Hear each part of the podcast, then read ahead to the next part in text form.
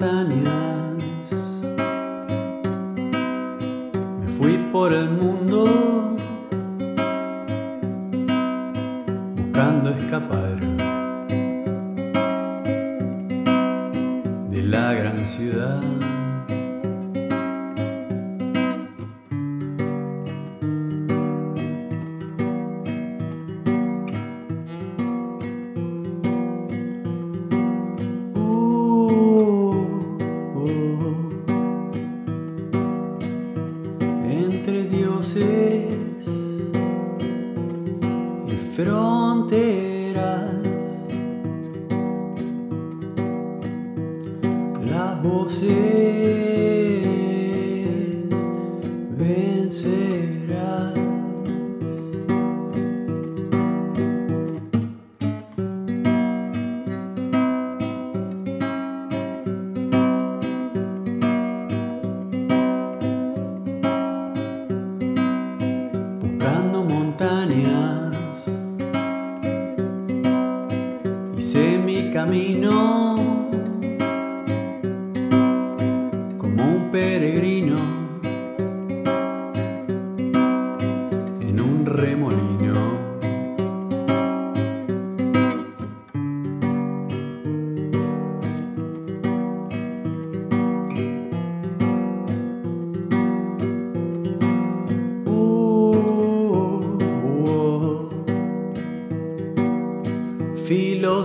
confiar.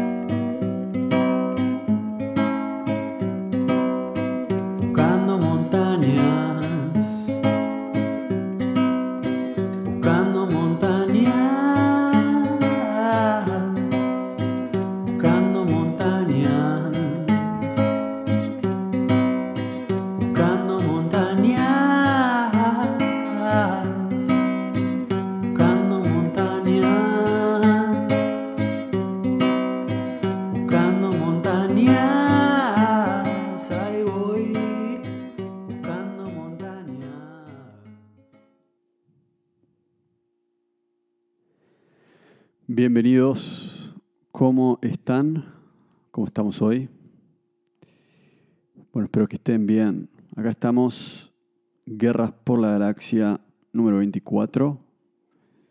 Y ahí estamos escuchando Buscando Montañas una canción que habla sobre la búsqueda y una de nuestras canciones acá en las Guerras por la Galaxia en este colectivo musical que somos.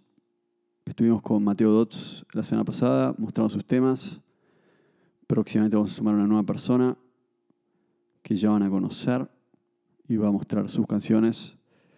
Pero eso es lo que somos, un colectivo musical, una comunidad, un grupo. Eso es lo que somos. Cada uno muestra lo que tiene para mostrar y nos apoyamos entre nosotros.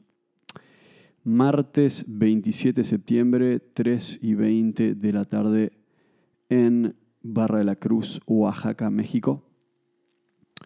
acá estamos, buscando montañas, buscando viajes, buscando experiencias. Interesantemente, las montañas siendo picos, picos de experiencias. Pueden ser montañas de tierra, pueden ser montañas de agua, como las olas que trae el mar. Pueden ser picos, experiencias musicales, cúlmines, puede ser subirse a la cima de una pirámide. Puede ser muchas cosas, creo que las montañas son símbolos. Y eso nos lleva a el tema del capítulo de hoy, que va a ser, como dije antes, en el capítulo pasado, el tema de hoy va a ser, vamos a seguir con el tema con la, la música como ritual, pero no solo música como ritual, sino la utilización de símbolos. La utilización de símbolos y la existencia de un, la existencia de un lenguaje subconsciente. Ese es el tema que quiero desarrollar en el capítulo de hoy. En el capítulo de la semana pasada, hablando con Mateo, hablamos de eso. Hablamos de la grabación de Viajemos a la Luna. Hablamos de las canciones que hicimos en ese mismo lugar y hablamos de la, la, experiencia musical como ritual. De alguna manera, todo lo que fue Woodstock,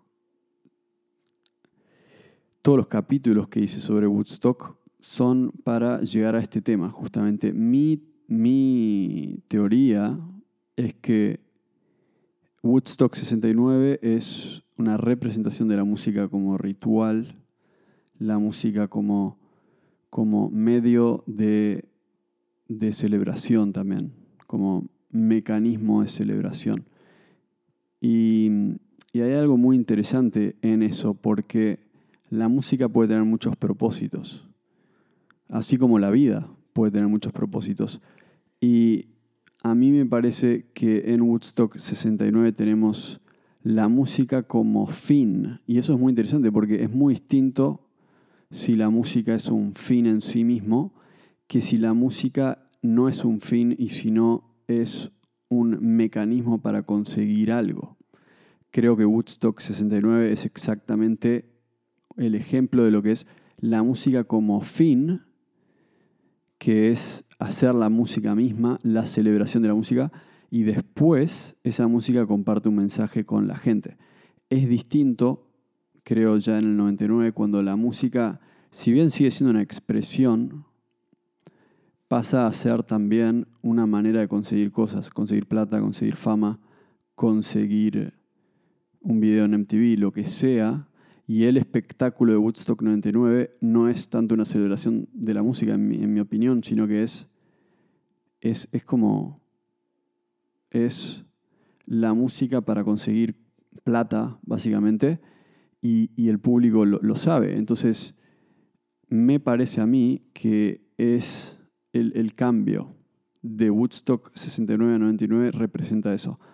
Y, arriesgo, me arriesgo de ser tildado de, nostálgico diciendo ese tipo de cosas, pero yo sí pienso que hay que, hay, hay que, hay que reconocer las cosas cuando son buenas y cuando no lo son. Hay que reconocer las cosas. No, no podemos ser todo el tiempo tan tan neutros en todo. Creo que eso es un problema. Mi teoría es que hoy estamos viendo, o sea, entramos en una era completamente diferente de la cual veníamos anteriormente. Creo que la música como ritual cumple con, con una fase de la experiencia humana. Creo que, siempre va a cumplir con eso, pero Woodstock 69 refleja eso. Mientras que Woodstock 99, cambio de milenio, empezamos a ver la música como mecanismo de, yo diría de control, pero también, sí, o sea, yo diría como mecanismo de control. Y control de la población, de alguna manera. ¿Y por qué digo eso? Bueno, en el capítulo de Comando Águila Lunar anterior a este, hablé de la primer ministro italiana diciendo que ella busca tener un gobierno que realce los valores tradicionales y la sensación de identidad del pueblo italiano. En contraposición de los otros partidos que lo que buscan es simplemente darle vía libre a las corporaciones para que hagan lo que quieran en su país y que la gente pierda toda noción de lo que es tener una identidad. Y, y según ella, el no tener una identidad crea al consumidor perfecto. O sea, si no tenés una identidad, sos mucho más proclive a, caer en las garras de las corporaciones y, sos mucho más proclive a ser neutro, justamente. Ser neutro, todo te da lo mismo. Em, si te dicen que tenés que hacer la fila, haces la fila sin cuestionarlo. Eh, no te importa, es más, no te importa ni siquiera la música que escuchás. Y eso es algo que yo siempre digo que noto en la, en la, en la cultura de hoy, comparado a la cultura en la cual yo crecí, que era ir a recitales. Y me acuerdo de ir al colegio y que había una chica con una mochila de Metallica y después había otra chica que tenía una mochila de, de los Backstreet Boys y después había un pibe que tenía una remera de Megadeth y otro pibe que eh, iba con su CD para escuchar cumbia en el Discman. Y, eso me parece muy interesante porque eso hablaba de la diversidad que había.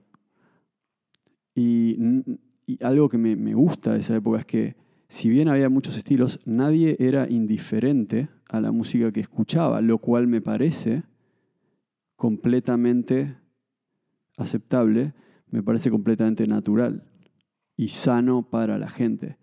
Me parece que una persona puede decirme, a mí me gusta la música electrónica, me parece absolutamente válido, y otra persona me diga, a mí me gusta el rock, me parece absolutamente válido. Lo que no me parece válido, lo que no me gusta a mí y me hace sentir extraño es la indiferencia a la música que suena.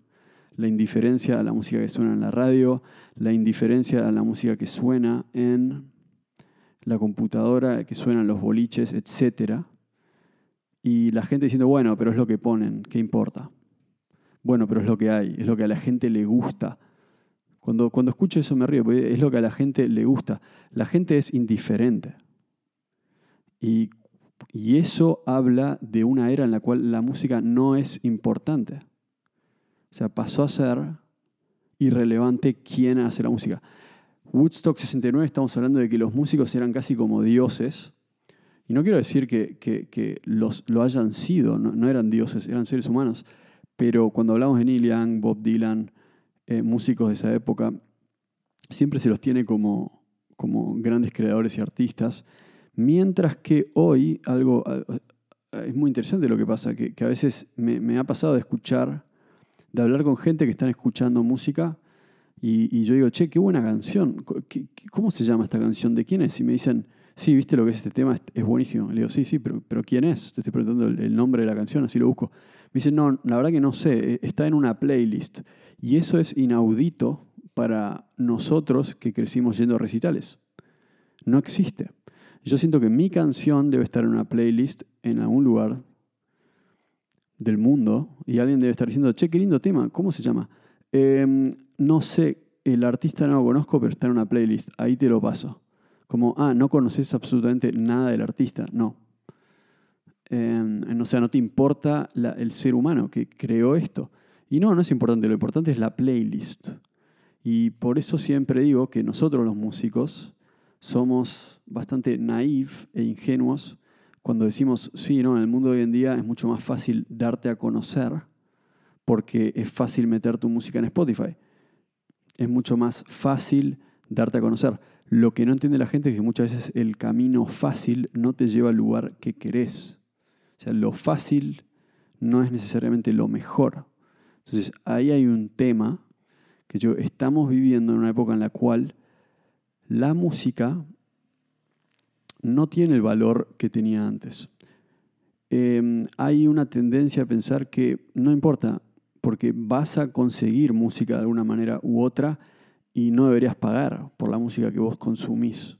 Esa es la teoría que tenemos hoy. Esa es la idea que tenemos hoy. Y obviamente, ¿qué genera eso? Lo mismo que está generando en el cine. El cine, si alguien viene hoy y me quiere debatir que hoy en día las películas son mejores que hace 10, 15 años en el cine, estoy absolutamente abierto a que venga este programa y, podemos debatir tranquilos. Porque podemos ir, una, yo te muestro una cartelera del año 90 perdón, del año 99, del 2001 si querés, del 2003 si querés, y te mostramos una del 2022, wow, cómo pasa el tiempo, del, 2000, del 2020, por ejemplo. del 2019, si querés, y de este año. Y vamos a ver la diferencia. Vamos a ir una película por una. Yo te muestro una cartelera de, por ejemplo, 2001, 2002, no me acuerdo qué año era.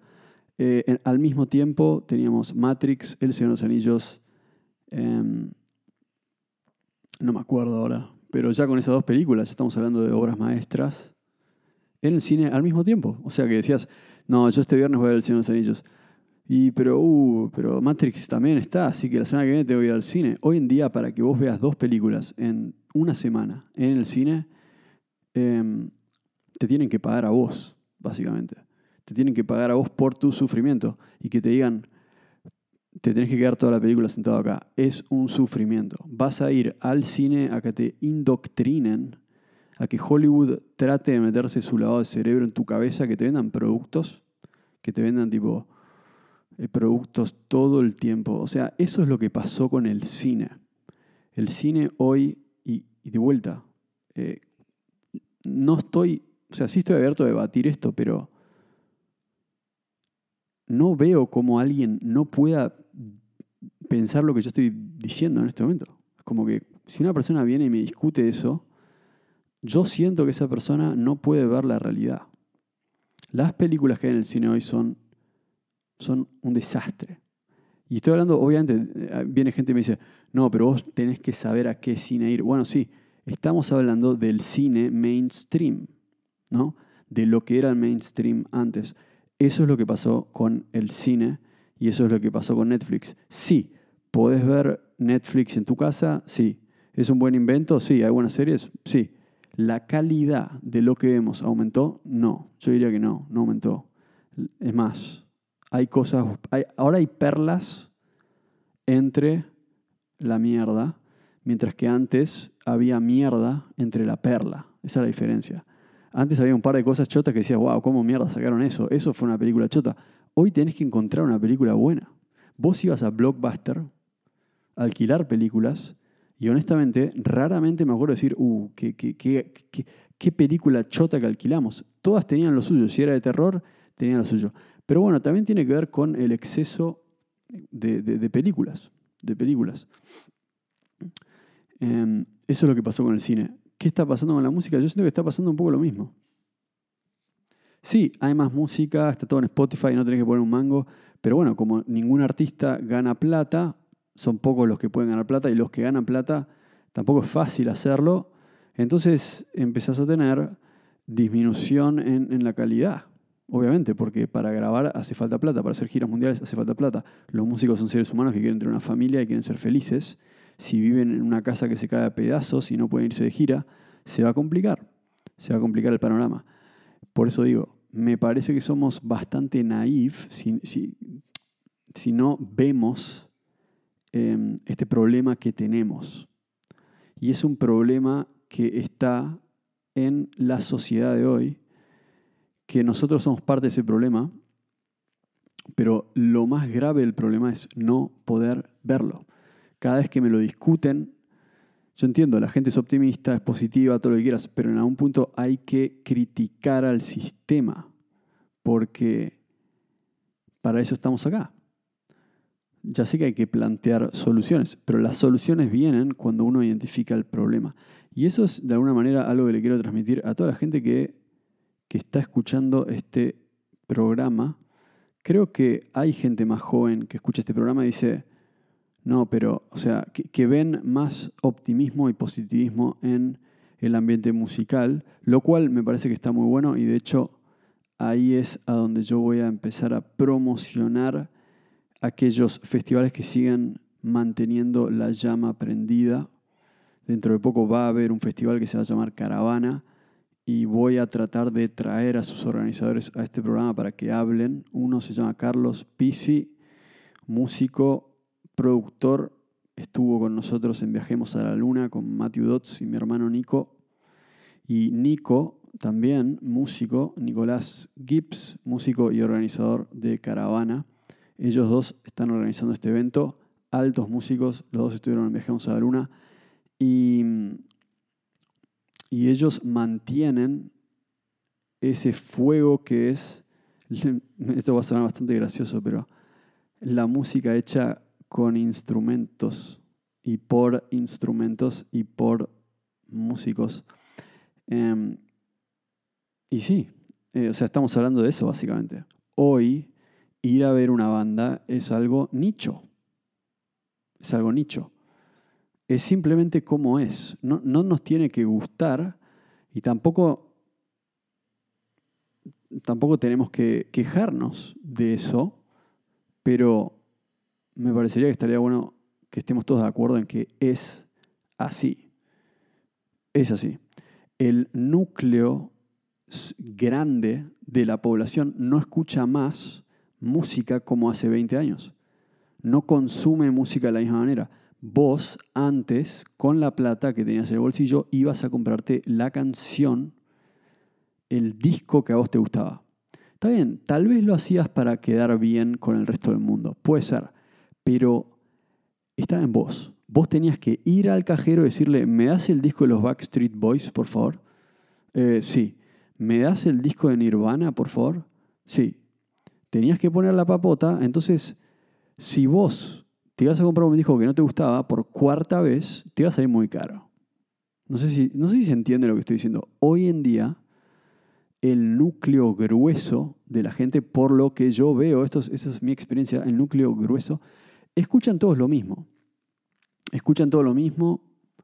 Em, sí hay bandas que son populares, pero la música hecha por instrumentos, no quiero decir, claramente no está en extinción, pero pasó a ser algo secundario. Lo primero de todo, lo primordial es qué está de moda en las redes sociales, qué está de moda en los lugares donde la gente va a sacarse selfies, en las fiestas de electrónica, por ejemplo, y los boliches, que es a donde la gente va a cumplir con su rol superficial de la sociedad, su rol como consumidor perfecto. Y escuchan esa música que te convierte en un consumidor perfecto. ¿Por qué en los supermercados todo el tiempo está sonando? ¿Por qué en los shoppings suena siempre la música electrónica comercial? ¿Por qué suena reggaetón en los supermercados? Porque te convierte en un consumidor perfecto. Es la idea. Eh, no escuchás mucho Neil Young en el supermercado. No escuchás mucho Pink Floyd no escuchás mucho Lucas Gibbs en el supermercado tampoco. Em, no escuchás mucho a, estos músicos que están en la guerra por la galaxia. ¿Por qué? Porque probablemente nuestro mensaje es un poquito más profundo y tiene, tiene tintes que harían a la persona contemplar un poco más. Ahora, la contemplación no va de la mano con ser un consumidor perfecto, pero esa es la idea. Así nos vamos entendiendo. Yo creo que los 60 em, lo que se volvió, o sea, no creo que haya habido muchos músicos en los 60 que, han sido muy buenos y que nosotros no conozcamos. No sé por qué, yo siento eso. Siento que a todos los músicos talentosos se les dio una oportunidad y la gente los eligió y la gente los escuchó y los apoyó y, se, generó esa sinergia siento que seguramente había músicos under en los 60, pero honestamente, o sea, el mainstream era tan sólido, tan bueno, tan cargado de arte, tanta diversidad, que no hace falta otra cosa. Hoy en día, yo sé que el under está lleno de músicos talentosos, pero el mainstream es una música para consumir productos. Lo que vende es eso. En realidad no sé si es lo que vende, porque no vende, porque la gente ni siquiera está pagando nada por esa música, así que es música gratis me, pregunto si todavía estuviésemos con los discos, si la gente escucha esta música, ¿realmente se comprarían discos de electrónica? Yo creo que no. Dirían, yo solo lo escucho en Spotify porque es gratis, porque hay una playlist, pero ni en pedo me compro un disco de. Ahora me puedo pensar, porque no vale 20 dólares este, esta música. La tengo ahí porque es gratis. Pero bueno, entonces eso es un poco la situación en la que yo creo que nos encontramos hoy. Y eso tiene que ver con que ha habido un cambio a nivel social. Ha habido un cambio. El ser humano siempre ha usado la música como, como, como experiencia ritual, ¿no? De vuelta, buscando montañas, buscando picos, buscando experiencias. Música que te puede hacer sentir cosas nuevas. Em, esa es la idea, realmente. Y música que tiene símbolos. Ahora, algo que, que tiene el ser humano, que ha tenido toda su historia, es que el lenguaje que usa en palabras como textos y demás, no es realmente el lenguaje que. el lenguaje más atemporal. Los lenguajes varían, van cambiando. Si vos no, no sabes latín, yo te doy un texto en latín, no te sirve mucho ese texto. El día que se mueran todos los profesores que saben latín y no haya más estudiantes de latín, el latín va a dejar de ser comprendido por la gente y si yo te doy un libro de hace dos mil años en latín, vas a decir, no entiendo nada, no me sirve esto. Entonces, el lenguaje en palabras es simplemente, no es atemporal, depende de circunstancias, depende de una cultura, depende de una civilización, depende de un espacio-tiempo determinado.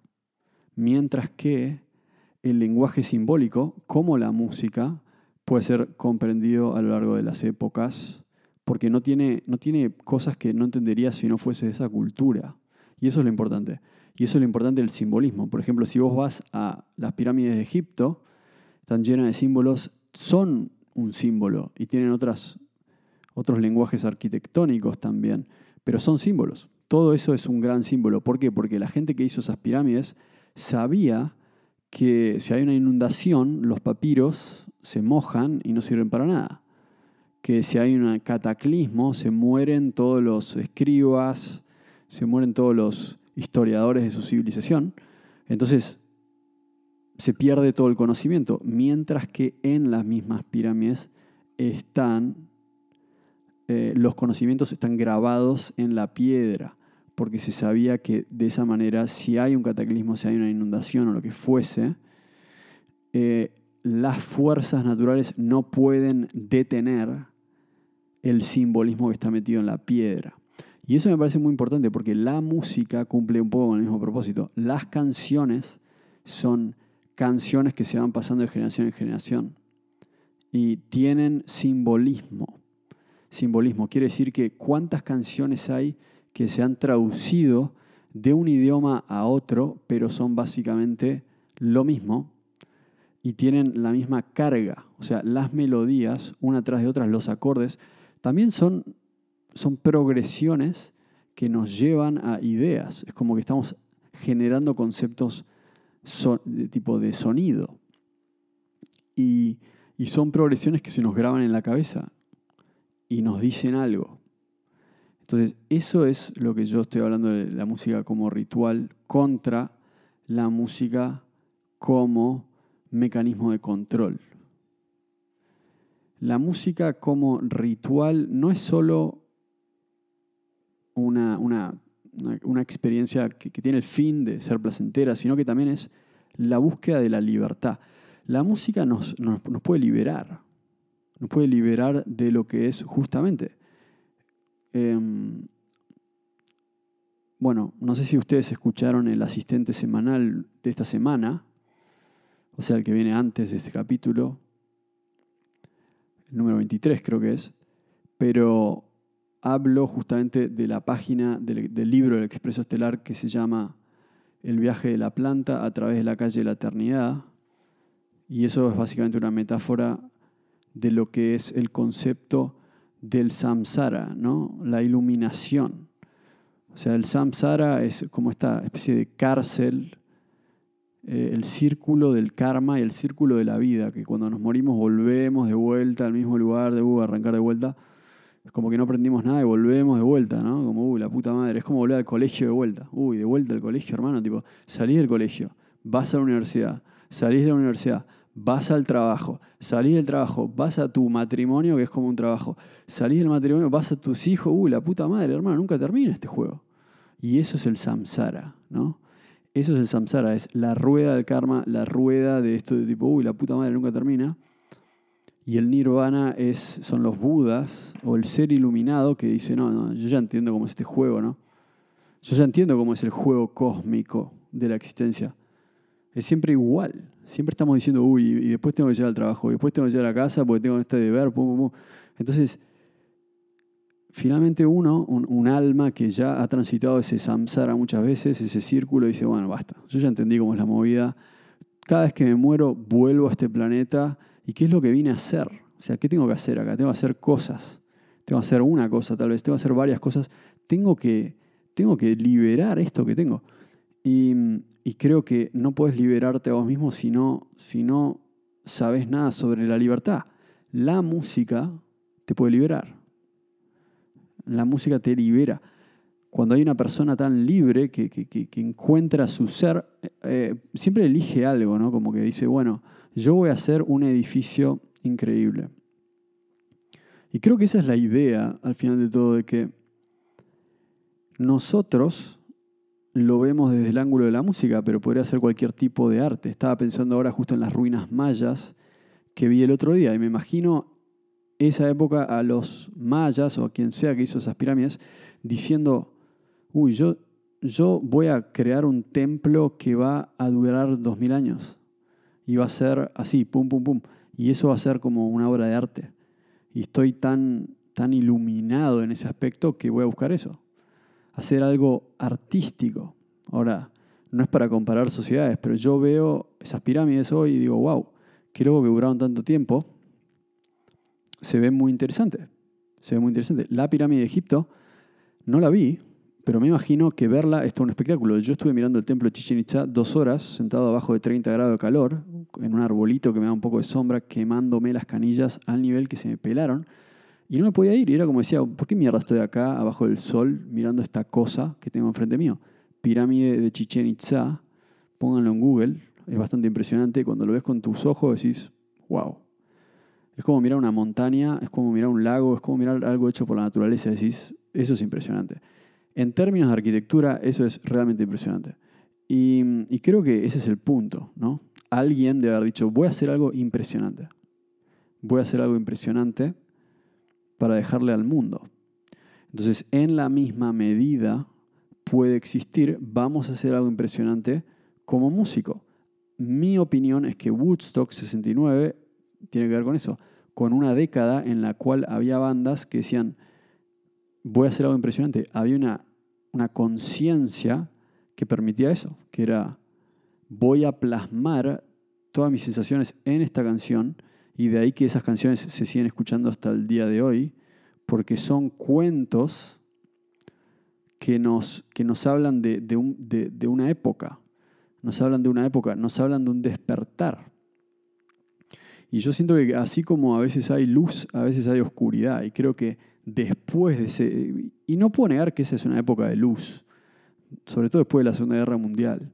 Seguramente la época de la Segunda Guerra Mundial no fue muy linda, pero después de eso yo siento que hay una época de luz.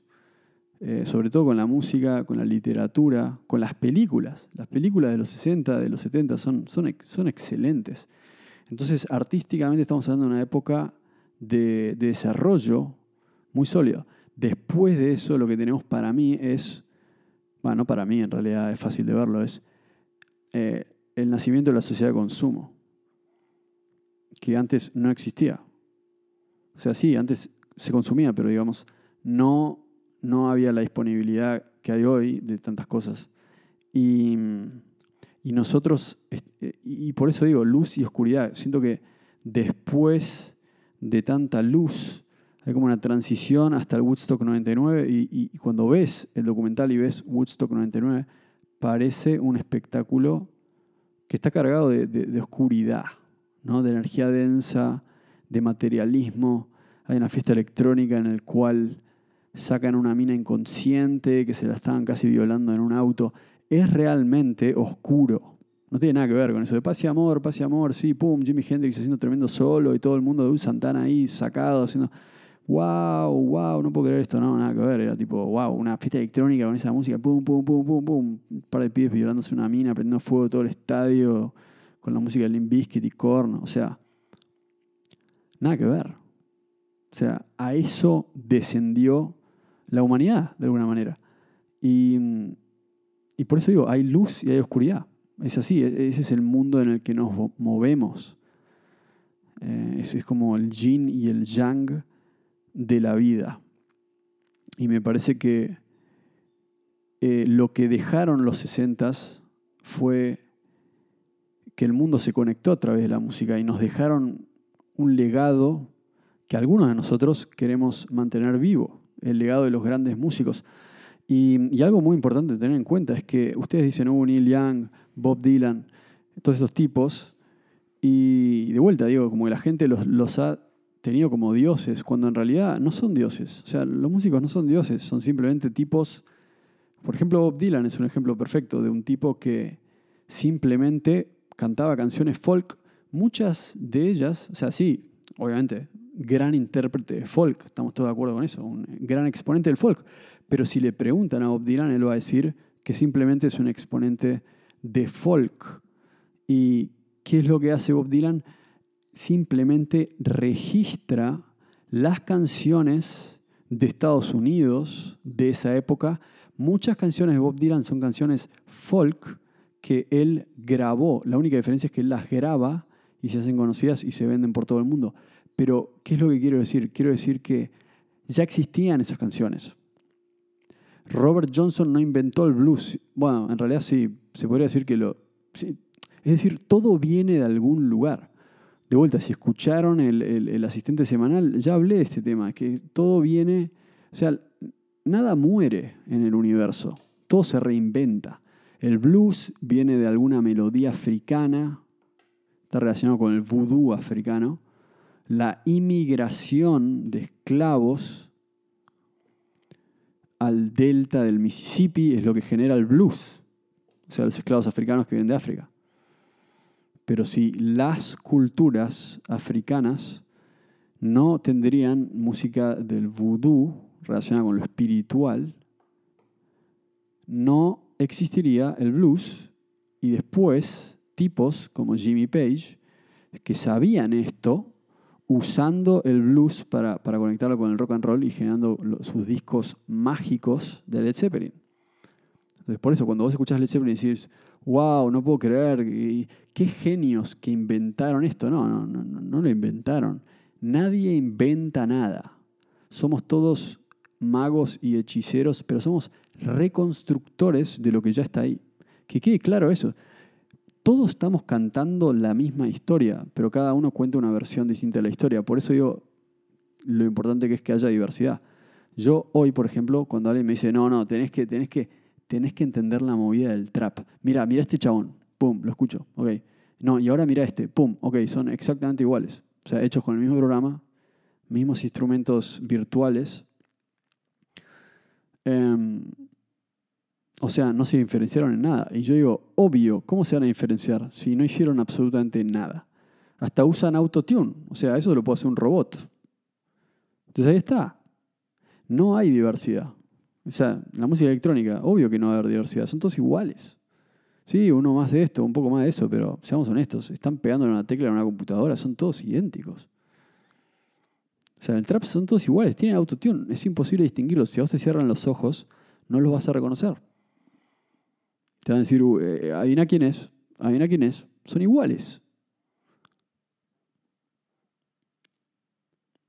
Entonces, ese es el tema. Ese es el tema. ¿Cómo puede ser que eso no sea importante? Si es lo único importante en realidad.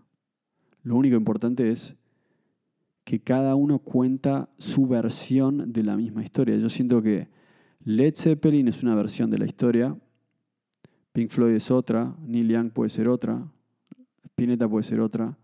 Son todas versiones de, la misma historia universal, ¿no? Cada músico contando su versión de la historia, pero que quede claro eso. O sea, nadie inventó nada. Por ahí el nacimiento de la industria de la música en los 60 nos da la idea de que es así. Pero no es así. Y cada época tiene estos referentes que son los que hacen la música, pero que quede claro eso, como que siento que es muy importante entender que, una cosa lleva a la otra. El momento que estamos atravesando hoy viene de,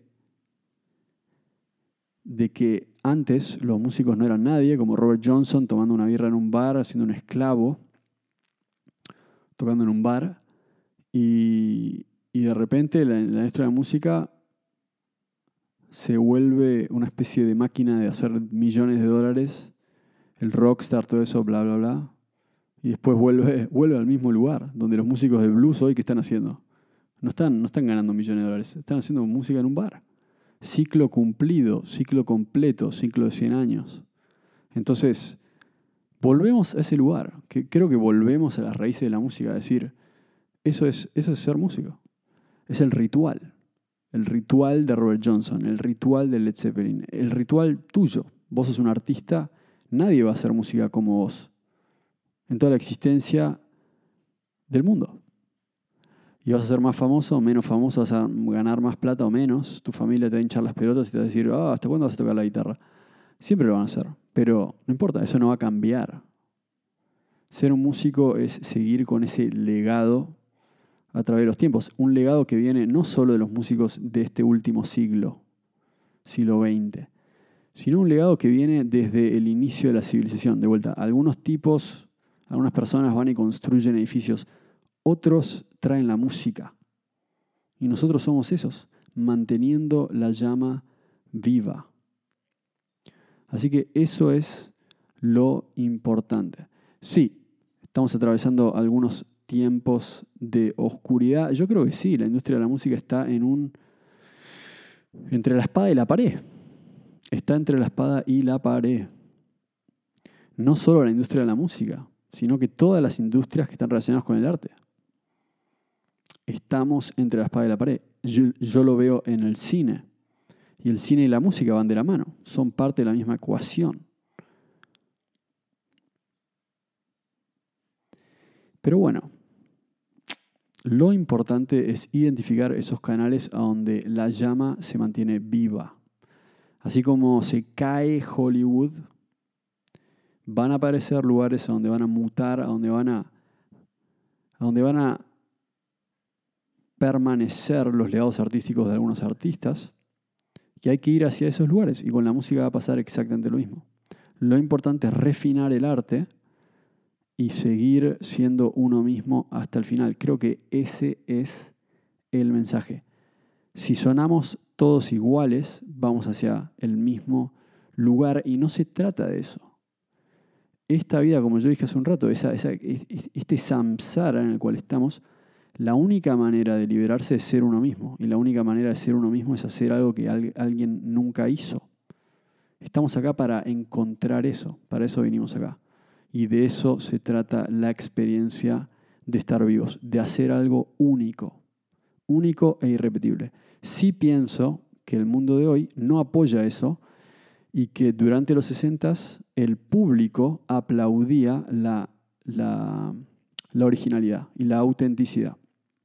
Y creo que una cultura elevada, e iluminada o libre también lo haría. Y una cultura que no le gusta la originalidad y la autenticidad, habla de una cultura eh, uniforme, donde todo el mundo es igual, dice las mismas cosas, usa la misma ropa, piensa lo mismo.